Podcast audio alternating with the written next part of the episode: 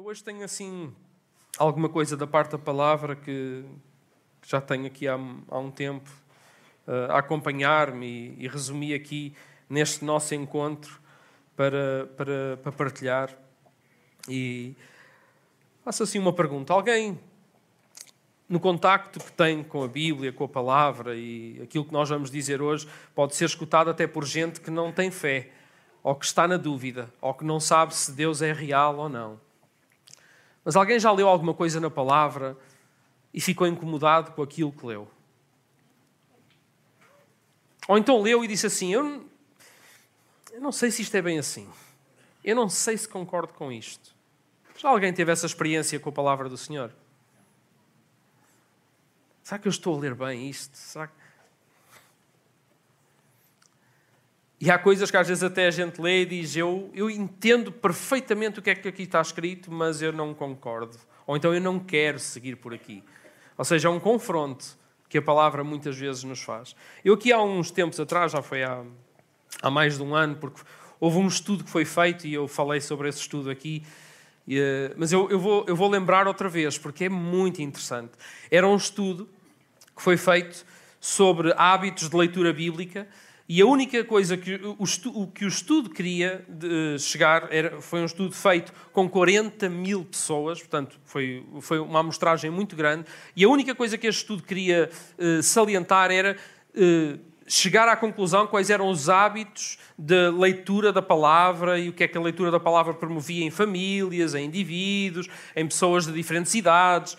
E eles não estavam à espera de descobrir aquilo uma, um, fizeram assim uma descoberta com este estudo que não estavam à espera. É que a leitura da palavra, quando é feita somente uma vez por semana, e eles consideram isso como, por exemplo, este momento que nós vamos ter agora, vamos abrir a palavra. Imaginem que na vida de um cristão, se nós abrimos a palavra uma vez por semana, que aquilo não produzia praticamente diferença nenhuma na vida das pessoas que só tinham contacto uma vez com a palavra. Duas vezes por semana, ou seja, alguém que abrisse a palavra mais alguma vez durante a semana também não havia assim, ou seja, os gráficos não mudavam muito. E só com três vezes é que havia assim uma fagulhazinha, um, uma luz de algumas coisas que mudavam, alguns comportamentos, algumas questões. O que eles não estavam à espera, porque eles estavam à espera de que, ok, quanto mais vezes as pessoas lerem a palavra, mais mudanças vai fazer na vida delas. Como se fosse assim uma coisa. Uma vez não faz nenhuma, duas vezes faz alguma, três mais quatro, quatro, cinco, seis. Só que eles não estavam à espera que o gráfico fizesse isto. Uma, duas, três, quatro vezes. Eles não estavam à espera que quatro vezes por semana que a palavra tinha um impacto drástico e a mudança que ela fazia na vida das pessoas que a consumiam quatro vezes ou mais por semana fizesse com que coisas como, por exemplo, o sentimento da solidão caísse 30%. Os problemas com a raiva caíam 32%. A amargura nos relacionamentos, ou seja, as relações dos casamentos, entre os filhos, família e tudo, 40%. Mas depois, comportamentos específicos como o consumo de álcool e drogas, 57% de diferença. Do 3 para o 4. A estagnação espiritual, ou seja, que é uma das coisas que nós, muitas vezes, quando estamos a falar em aconselhamento, perguntamos, as pessoas dizem: Eu sinto que não estou a crescer, que, não, Deus, que, eu, que Deus não fala comigo, que eu não conheço o Senhor. Tinha uma mudança de 60% na vida das pessoas. Coisas tão práticas como o contacto com a pornografia caía 61%. É muito significativo compartilhar a fé, a capacidade de, depois de, de, de, realmente aquilo que nós temos, porque temos alguma coisa para partilhar, crescia em 200%. E o discipulado, ou seja, fazer acompanhamento a outras pessoas, estarmos prontos para acompanhar outras pessoas em discipulado, 230%.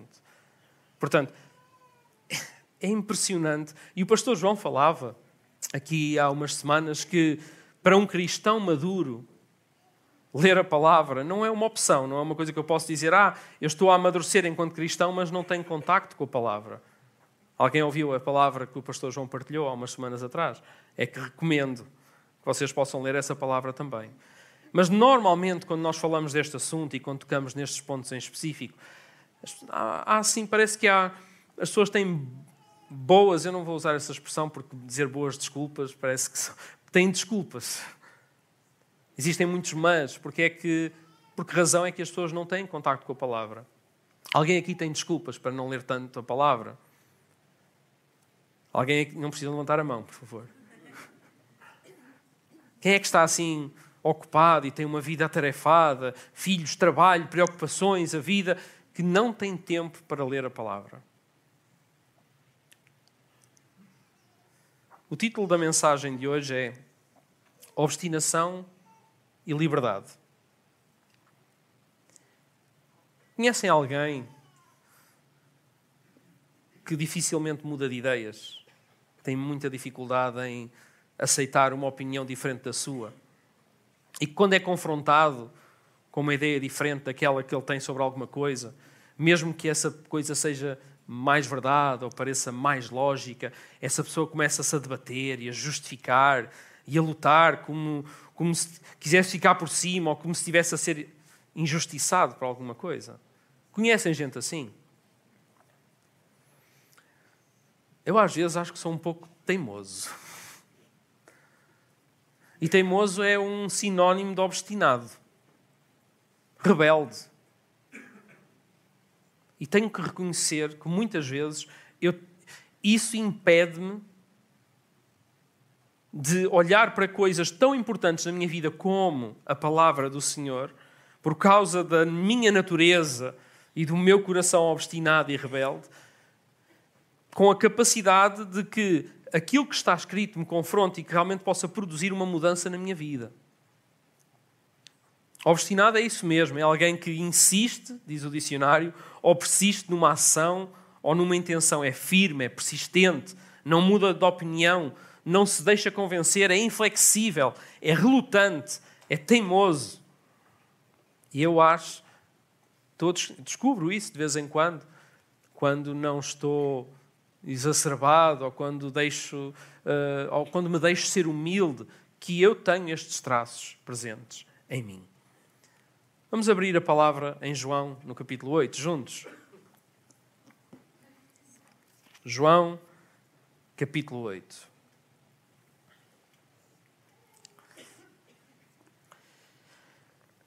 E neste momento, desde o capítulo 7, só para dar-vos algum contexto, Jesus, ele, está, eh, ele estava na Galileia porque ele sabia que na Judeia ele corria riscos.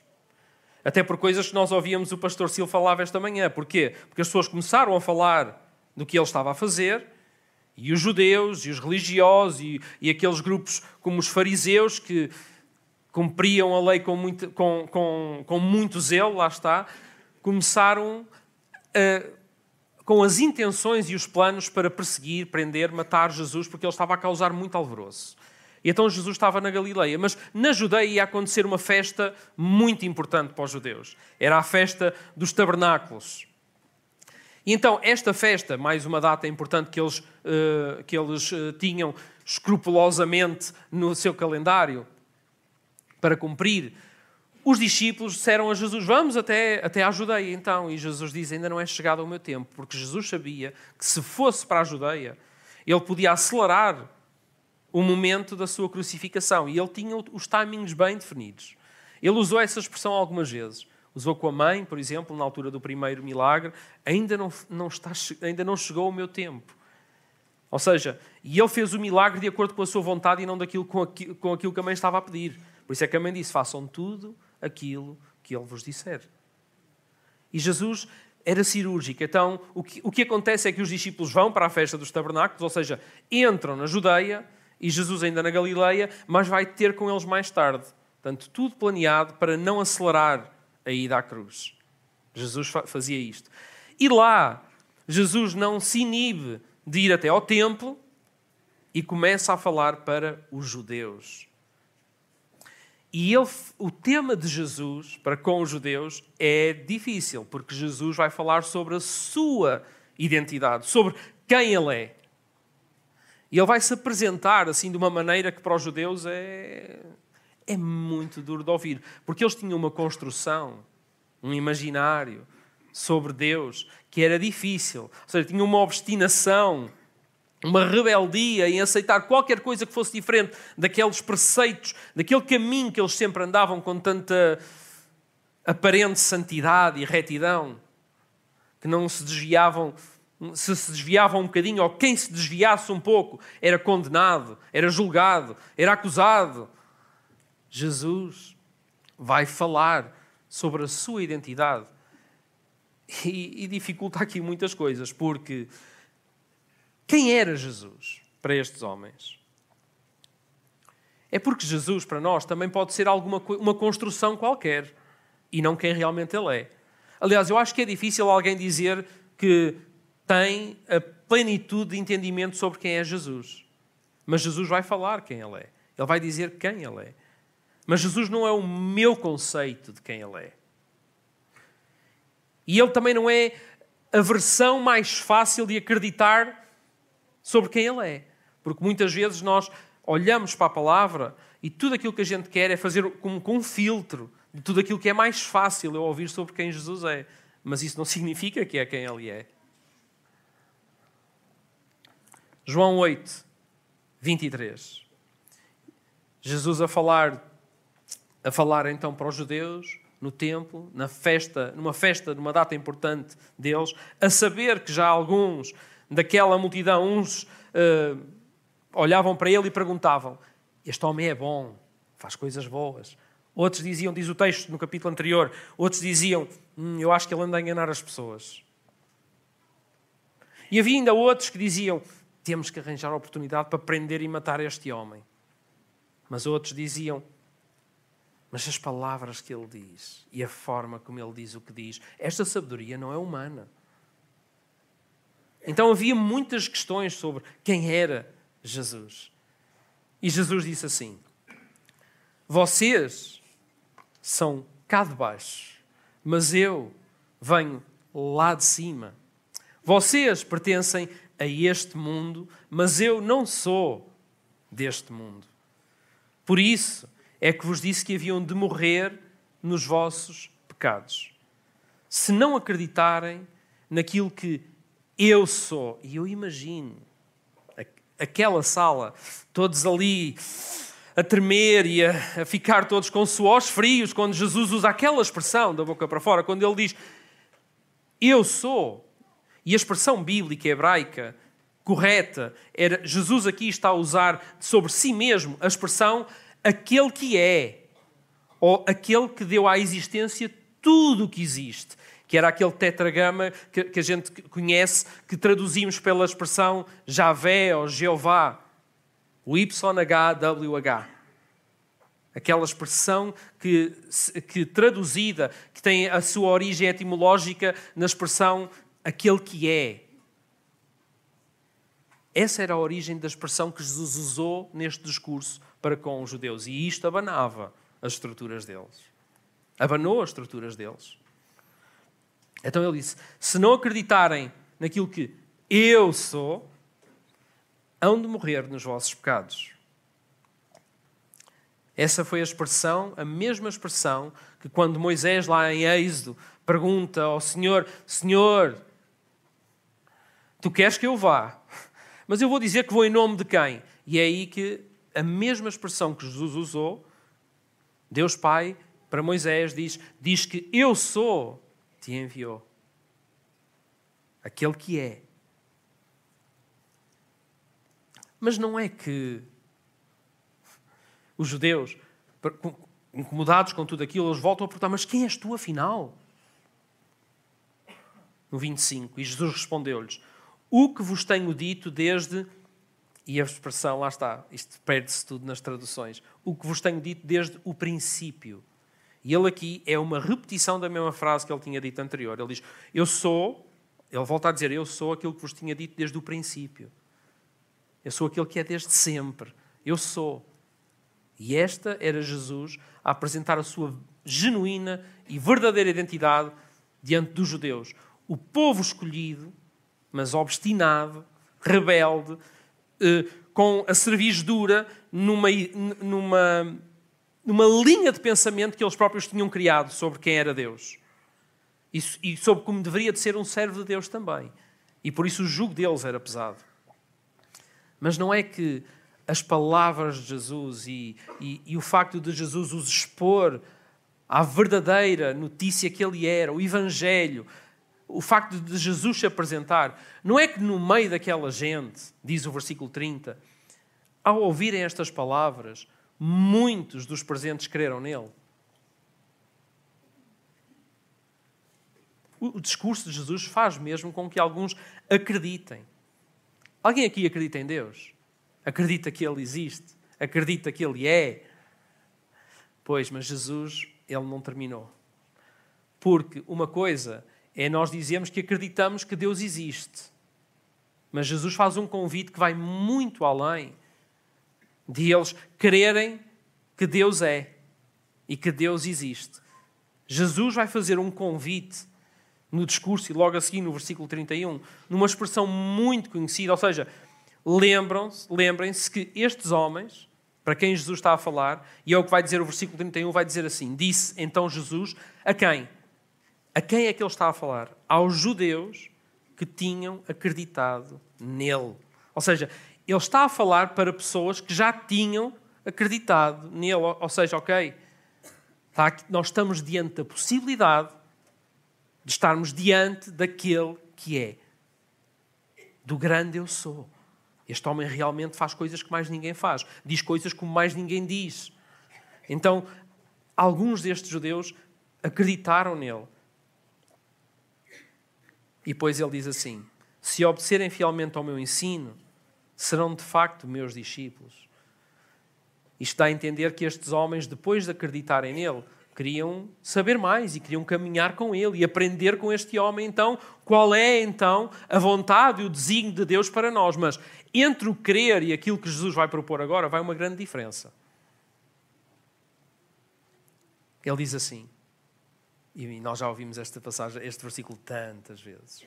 Ele diz: Conhecerão a verdade, e a verdade vos libertará, ou vos tornará livres conhecerão a verdade e a verdade vos libertará.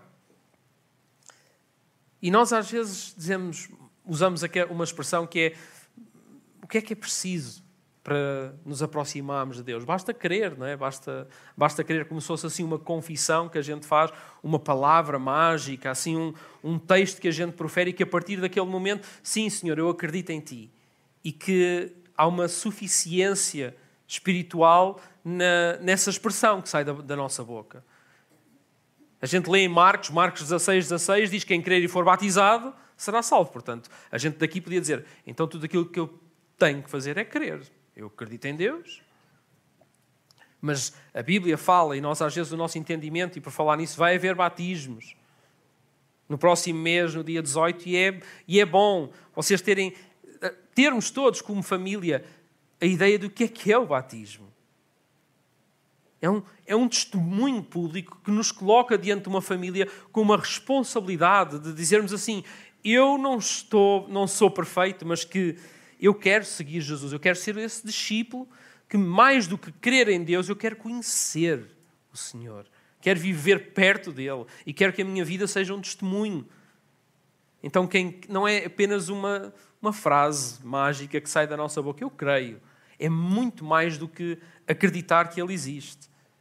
Romanos também diz: se com tua boca confessares ao Senhor Jesus, mas diz, mas em teu coração creres. Não é, não é uma crença só pela crença, só para eu dizer que eu acredito. É uma, é, uma, é alguma coisa que vem de cá dentro. Eu não, eu não somente acredito, eu quero que essa fé seja algo que esteja presente neste lugar, neste lugar, coração, que comanda a minha vida.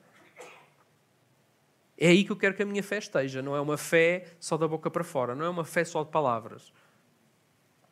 É Tiago também que vai dizer não é, que a nossa fé sem obras é morta. Mas mesmo aí, quando ele diz que a nossa fé, ou seja, se vocês só blá blá blá, só usam palavras, mas depois não têm ações, meus amigos, até os demónios creem. Os demónios também creem. Mas e o que é que isso significa? Os demónios acreditam em Deus. Mas daí até eu acreditar que ele existe e até a proposta que Jesus está a trazer a estes judeus que acreditaram nele, volto a dizer, vai uma diferença. Jesus faz então o desafio para aqueles que creram nele, para eles o conhecerem, conhecerão a verdade. E, e, Jesus diz sobre si mesmo que Ele é a verdade. Ele diz: Eu sou o caminho, a verdade e a vida. Ele está-se a propor para todo aquele que quiser ser meu discípulo deve seguir neste caminho. E Ele está-se a apresentar como a verdade. E nós vivemos numa era, uma vez mais, isto, a história repete-se, em que a verdade é subjetiva. A verdade é a verdade que cada um quiser fazer para si mesmo. É, é a verdade conveniente. Portanto, até na igreja, nós podemos vir e escutar a palavra, mas filtrar e receber apenas aquilo que nos é conveniente. Mas isso não, não, é, não corresponde à verdade. Porque a verdade confronta. A verdade vai nos colocar aqui em xeque e vai nos. Às vezes estamos num cruzamento diante da verdade e nós podemos realmente tomar uma decisão de seguir a verdade ou então de escolher apenas uma meia verdade, mas isso não é verdade.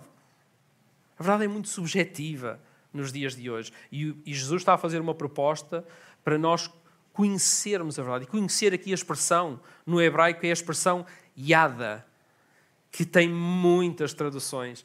Não é que não é que esteja mal traduzido, yada, a expressão hebraica, está traduzida como conhecer na palavra. Não está mal traduzido, mas significa muito mais do que simplesmente eu dizer Olá, uh, Sil, eu sou o Tiago, e, e, tu dizes Ok, eu sou o Sil, e nós, pronto, olha, eu conheci um homem chamado Sil.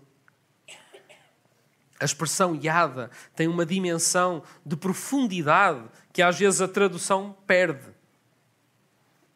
Por exemplo, quando a Bíblia diz que e Jacó conheceu Raquel, o que é que vocês acham que está ali a acontecer? Olá, Raquel, eu sou Jacó. E, e, e, e a Raquel, olá, Jacó, prazer em conhecer-te. É muito mais do que isso. Jacó e Raquel conheceram-se intimamente. E Jesus está a dizer Tá, a proposta deles, vocês que creem em mim, conheçam-me intimamente.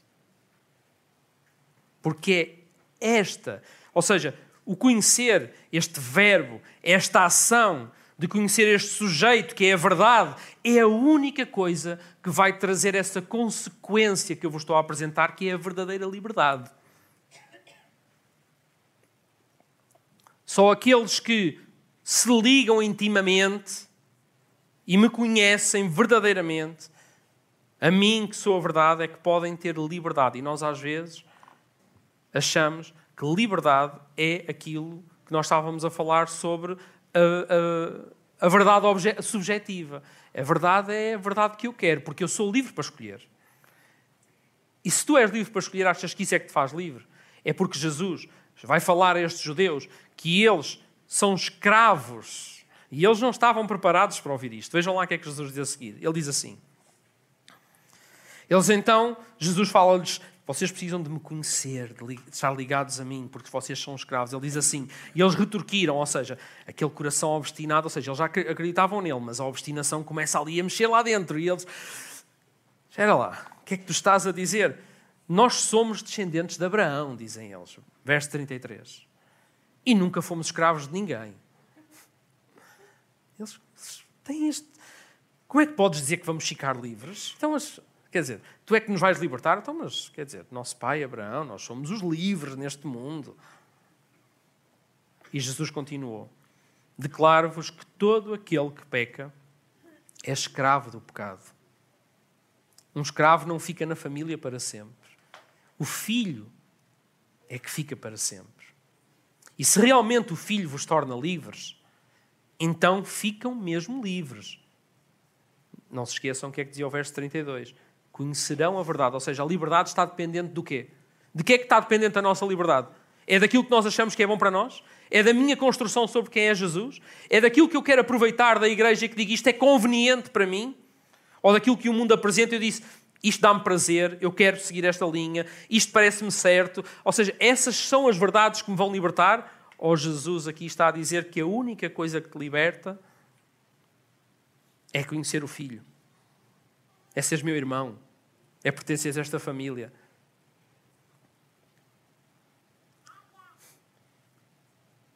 E depois ele diz assim: Eu bem sei que vocês são descendência de Abraão. Vocês, ok, vocês estão aí a dizer alguma coisa que isso é uma novidade para mim. Eu, não, eu, eu sei quem vocês são, estou a falar para os judeus.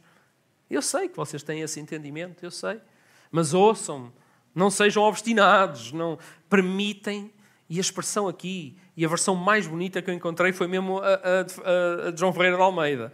Porque ele diz assim: Mas vocês procuram matar-me porquê?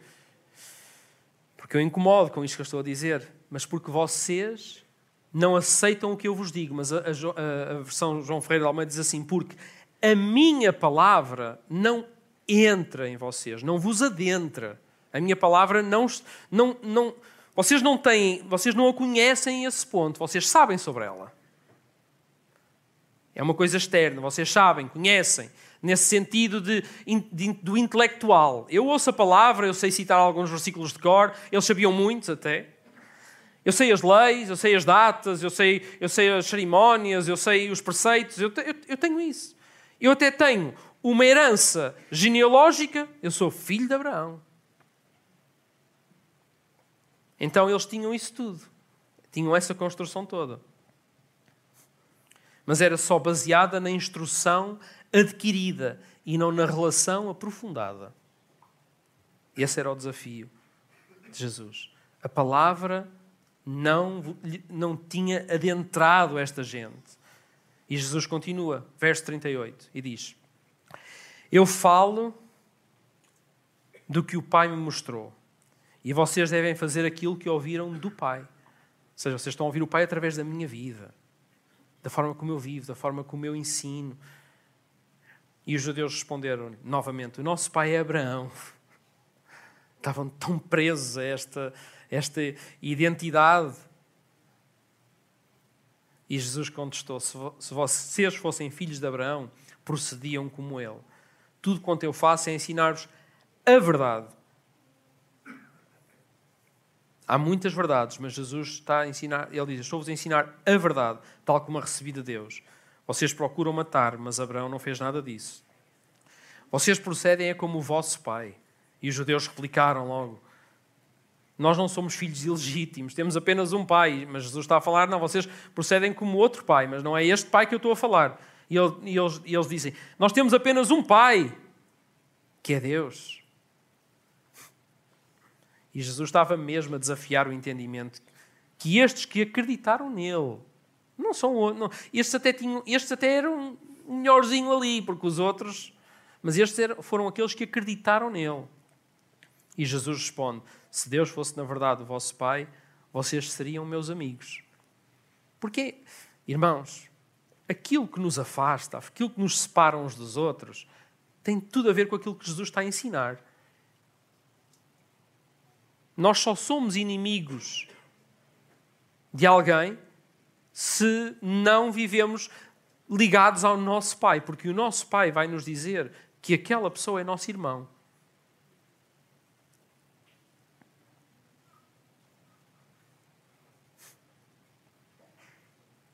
Eu, porém, não vim por minha iniciativa. Foi Ele que me enviou. Por isso é que não compreendem aquilo que eu digo.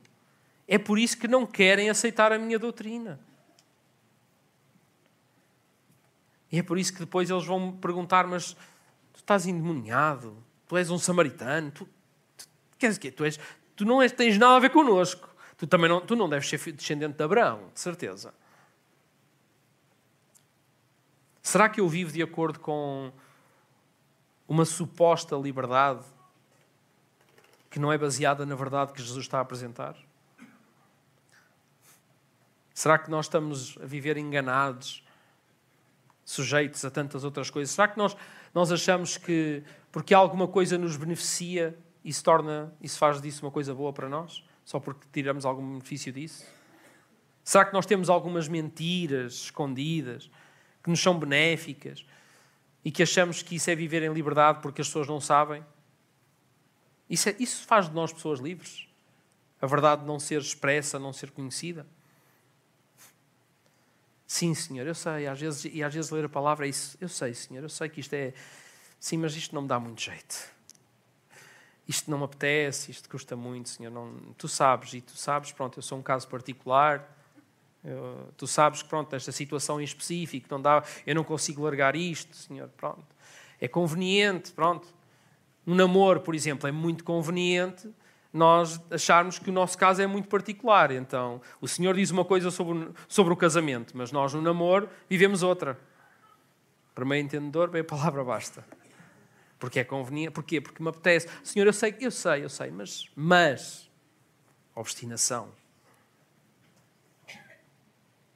Sim, senhor, eu sei, eu sei que tenho que deixar este comportamento ou, ou de ver estes vídeos na internet, senhor, mas pronto. Mas quando eu casar, eu deixo de ver.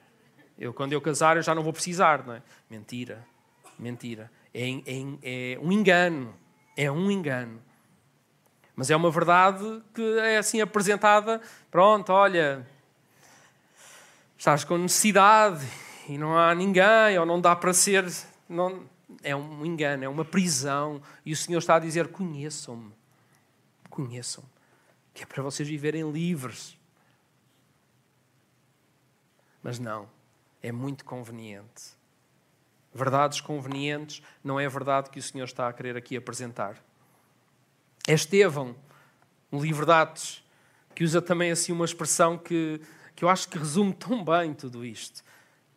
Estevão, um homem cheio do Espírito Santo, separado para servir pobres e tudo isso, começa a anunciar o, o Evangelho, ou seja, um servo disponível para amar os irmãos que mais precisavam. Ele serve os irmãos e prega com ousadia e coragem. E estava também, era outra pessoa que estava a causar um tumulto. Um outro Cristo. E por isso, a causar o tumulto, a falar da verdade, e ele não se calava com a verdade, o que é que vai acontecer?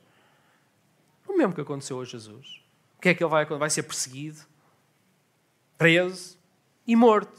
Mas é ele que diz assim: povo rebelde, obstinado de coração e de ouvidos. Obstinados. Vocês são iguais aos vossos antepassados. Sempre resistem ao Espírito Santo. Isto é uma coisa que é preciso prática. É preciso é, é preciso desporto e ginástica para resistir ao Espírito Santo, porque se vocês estão na presença de Deus e do Espírito Santo, é preciso fazer, é preciso ter muito jogo de cintura, como nós dizemos, para resistir ao Espírito, porque o Espírito incomoda, o Espírito fala e nós habituamos-nos a desviar-nos da, palavra que o Espírito Santo nos diz. Habituamos-nos a. criamos uma rotina no nosso pensamento que nos leva. O Espírito Santo diz uma coisa, mas nós já temos aquela rota decorada no cérebro. A dizer, eu desvio-me, resisto ao Espírito. Porquê? Porque me interessa. Porquê? Porque, porque o Espírito começa a me incomodar, a dizer, não é por aí. Não faças isso. Meu filho, é, esta é a verdade, mas eu... Não. É, é preciso prática. Mas há quem consiga. Eu, às vezes, eu, eu sou tão obstinado, às vezes. Enganoso é o coração do homem. E eu sei que o meu é. Eu sei que muitas vezes o, o meu coração tem desejos e o Espírito Santo combate esses desejos e às vezes eu vem, vem o Espírito na minha direção para, vem mesmo para me dar aquele sermão que eu preciso naquele momento e eu, eu desvio-me. Eu consigo fazer aquela. Já estou tão habituado. Estevão estava a dizer: vocês são peritos na obstinação. Tu crês em Deus? Vocês acreditam em Deus? Sim. Então permitam que a palavra do Senhor vos adentre. Entre. Conheçam essa palavra. Tenham intimidade com ela. O que é que é mais importante do que permitir que a palavra. É o quê? É aquilo que tu mais gostas, é aquilo que tu preferes, é aquilo. Enganoso é o coração do homem. Isso não te vai trazer a liberdade. Isso não é a verdade que te libertará. a cura para essa obstinação entre a crença e o conhecimento genuíno, yada de Deus, é deixar de ter essa resistência ao Espírito, mas deixar-me levar pelo Espírito, deixar-me ser conduzido por Ele, não ter, não ter esse nesse confronto, permitir que ele vença. Isso, conhecer e confiar são duas palavras que Yada concentra muito bem. Confiar. É dizer, eu confio, Senhor, que tu tens o melhor para mim, mesmo que eu não veja as coisas da mesma forma que tu. E para isso é preciso confiar. Confiar mais até nele do que em mim. É, é, tipo, é uma atitude de quebrantamento e de rendição. Senhor, olha, este, porque senão ele nem é Senhor. Porquê é que eu digo Senhor? Porquê é que nas minhas orações, às vezes, e há orações é que a gente diz 50 vezes Senhor? A gente diz tantas vezes Senhor, mas Ele é mesmo Senhor da tua vida. Porque ser Senhor da tua vida é isso: é Senhor, eu deixo de ser eu o Senhor para seres tu. Deixo de ser eu a conduzir para seres tu a conduzir. Ser tu o Senhor da minha vida. É deixarmos de ter essa resistência ao Espírito Santo do Senhor, porque Ele está a falar. Ele está... O Senhor jamais se separou ou apartou de ti e disse: Olha, agora eu vou para outro. Não, Ele está aí. Ele está aí. A obstinação. Eu, esta semana, eu todos os dias vou deixar os miúdos à escola e deparei-me assim com uma situação ali à porta da escola que eu fiquei a olhar para aquilo e disse: Podem pôr a imagem, por favor. Tem aqui uma, uma foto que eu, eu, tirei depois até uma foto com o telemóvel. Isto é a escola de dois dos meus filhos. Eu de manhã saio, é tipo um autocarro, não é? tenho que fazer algumas paragens. São três escolas diferentes, quatro crianças, então o autocarro tem estas paragens. E é, é aqui eu deixo dois deles. E está aqui um sinal de trânsito à porta da escola. Alguém aqui sabe o que é que este sinal significa? Principalmente os dois primeiros. O segundo é fácil, não é? Mas o que é que significa? Alguém quer arriscar dizer o que é que significa o primeiro sinal? Aqueles dois. Qual, quê? Lomba a 10 metros, ok? Bem, vocês estudaram. Bem, o que é que acontece? Há uma pessoa que estacionou aqui o carro e há um polícia que vai ter com a pessoa. E o polícia sai, ele tem a sua, a sua uh, sua certeza, ele vai ter com o homem para chamar o homem à atenção, você não pode estacionar aqui o carro. E o homem vira-se para a polícia, mas assim, mesmo certo, convicto, convicto mesmo, vira-se e diz assim, oh, ouça lá para a polícia. É, ah, é preciso, lá está, é preciso, é preciso ir, convicção mesmo. Ouça lá, você não viu o sinal, o homem para a polícia? Você não viu o sinal dizer-lhe que eu posso estar aqui 10 minutos? Eu, eu.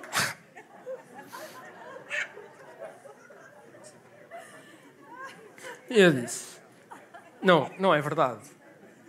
Mas o polícia ficou sem reação. De género, não é verdade. Não, é, não pode ser. O polícia, eu, a sério, eu, aquele homem deve, ser, deve ir a uma igreja, ele, teve, ele teve uma paciência. Ele disse assim: olha, vá buscar o seu filho e vai embora daqui. Agora. E o homem saiu do carro, assim, a mandar vir, mas obstinado mesmo, rebelde. Ele, este homem, vá, este, onde é que este polícia tirou o código da estrada? Ele saiu do carro, bateu a porta do carro, foi à escola buscar, mas assim, de uma maneira. Nós às vezes temos. Mas nós olhamos para isto porque é um dado adquirido, comum, quer dizer eu perguntei porque podia haver aqui alguém que não, sou, que não soubesse, mas. Pessoal, nós às vezes, para, as, para estas questões da fé, nós construímos também uma verdade e acreditamos nela, e andamos a viver nela, enganados numa mentira e que confundimos com a verdade e vivemos convictos, obstinadamente. Porque a única coisa. Eu, não, eu sei que o meu discurso não vai convencer ninguém. A gente pode fazer isto todos os domingos. A gente vem aqui e dá a palavra, e dá a palavra. Se vocês não deixam de resistir ao Espírito e a palavra não entra em vocês, se vocês não a conhecem e não têm intimidade com ela, é, vamos estar aqui pronto, a falar, pregar para os peixes. Não sei se os peixes convertem, não sei se esses peixes vão para o céu, não sei como é que é, mas aqui, nós, nós precisamos de conhecer mais do que estarmos presos no nosso próprio entendimento das coisas. Quem é Jesus? Era a pergunta.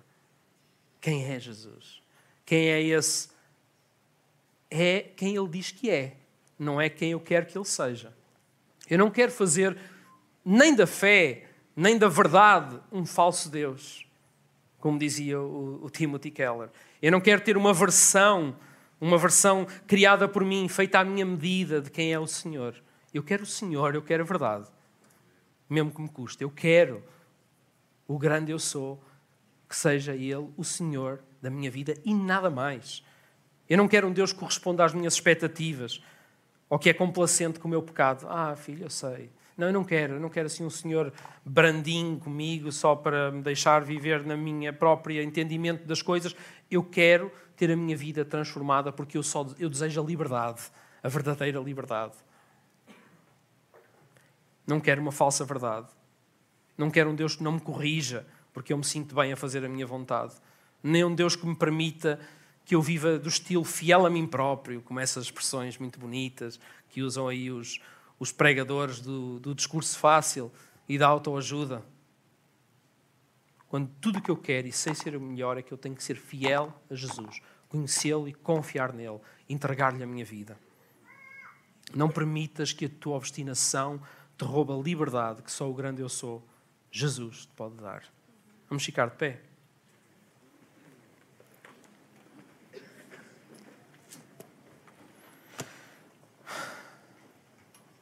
Amém.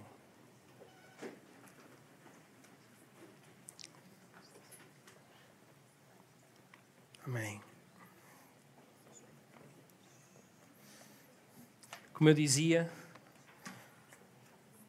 não é o meu discurso que vai mudar ninguém aqui, nesta sala. Não é mesmo. A única coisa que vai mudar a tua vida é essa voz, essa presença do, do Deus Ele próprio na tua, na tua vida. Amém? E por isso este, este, este momento é para é para tu teres essa honestidade e essa conversa diante do Senhor. E faz a pergunta: será que eu estou a ser rebelde, obstinado? Será que eu estou altivo diante do Senhor ou estou humilde? reconhecendo quem Ele é. Às vezes é isso, nós temos uma altivez uma justificação. Será que eu estou com essas justificações e essas desculpas diante de quem o Senhor é, ao ponto de não permitir que a palavra me adentre? Eu não, não, não partilhei com o Bruno que eu ia pregar esta manhã, mas o Bruno fez uma oração há bocadinho que está tudo colado, ligado, e cantou uma música que nem estava programada a cantar, e mais uma vez o Senhor. É o Senhor que está a fazer, não tem nada a ver com conosco ou com quem nós achamos que Ele é. É Ele. É o próprio Senhor, é o próprio Deus que está aqui neste lugar. Amém.